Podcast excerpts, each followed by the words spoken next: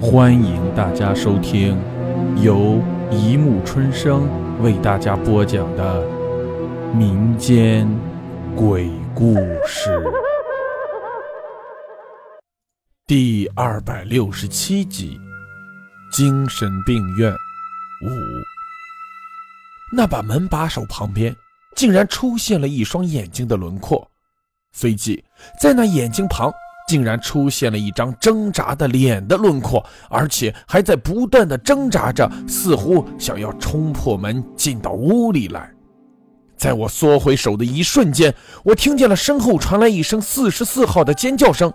难道？我猛然回头，看见的却是那缩小了的李成染，伸手紧紧地拽着四十四号的手，不断地向后拖着。那挂在外面的眼珠子随着他的移动而颤抖着，而李成染的身后，正在慢悠悠地走过来一个麻布样的人，那裸露在外面的牙龈一张一合，然后慢悠悠地念唱着一首小曲：“我的小时候，没有玩伴，没有欢乐。”我那快死去的外婆啊，就教我怎样交到真正的朋友：挖去他的眼，撕掉他的嘴，砍断他的四肢呢，抛开他的心。然后啊，然后再怎么做呢？然后啊，然后就一针一线的缝。然后啊，然后。缝啊缝，缝啊缝，然后啊然后，放养在我家的厕所里。没有眼，就看不见其他人；没有嘴，就说不出反抗；没有四肢，就逃脱不了；没有心脏，就无法思考。这就是我的永久的朋友啊，朋友！随着那东西诡异之极的歌声，那缩了水的李成染猛地开始拉扯四十四号的手臂，不断有吱咯吱咯骨头颤抖的声音随着四十四号的尖叫声传出：“救救我！快救我！”四十四号惊声尖叫着。被疼痛冲破极限的他，猛然间就疯狂地甩开了我的手，似乎想要去扳开李成染的手。不要！我瞳孔一缩，伸手猛地在空中一抓，但我抓到的却只是空气。随即是一声撕裂的惨叫。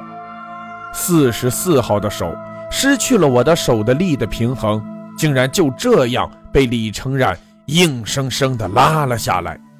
那被生生扯下的边缘血流如注，那暴露在空气中白森森的骨头旁，还有着丝丝肉末被血冲刷下来。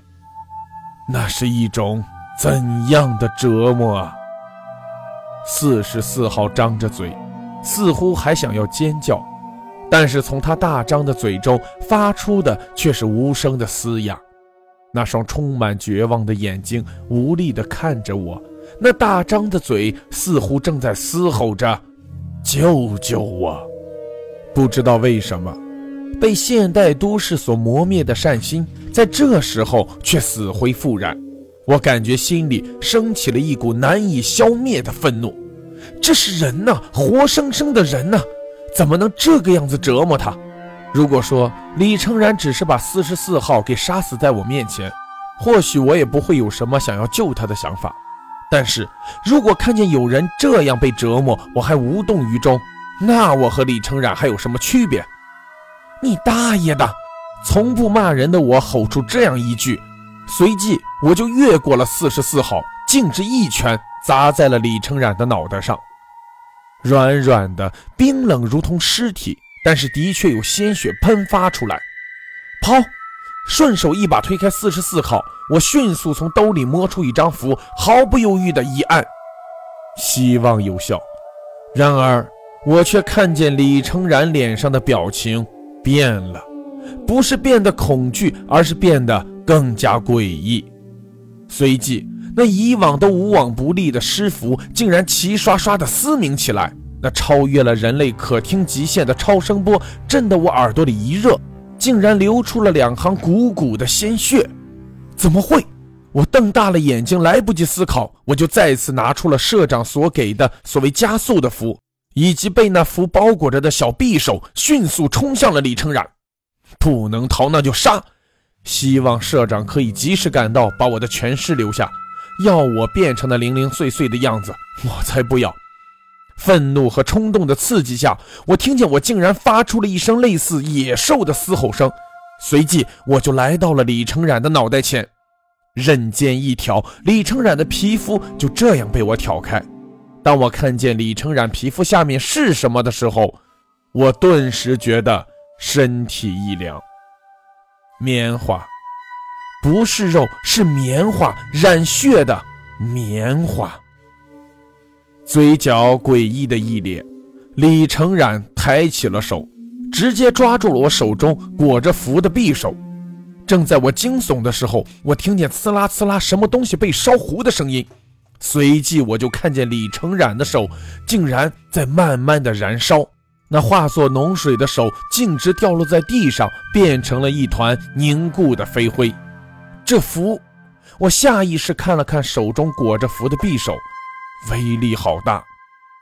李成染愣神的歪着头，看着自己的手慢慢融化，半晌，竟然突然爆发出了一声婴儿的哭声。随即，我看见那个东西开始愤怒了，呼噜一声，那本分到两边的眼睛竟然将他强行拉到了一块儿。那充满血块的眼球死死地盯着我以及手中的裹着符的匕首。一声嘶吼之下，我看见福尔马林的池子里竟然溅起了阵阵水花，那刺激的味道让乱舞在空中的狮蝠群更加狂躁异常。是福尔马林的作用。来不及思考下去，因为我看见那躺在池底的一具具尸体就这样站了起来。那被缝上的肢体慢慢移动间，竟然朝着我和四十四号走来。好了，故事播讲完了，欢迎大家评论、转发、关注，谢谢收听。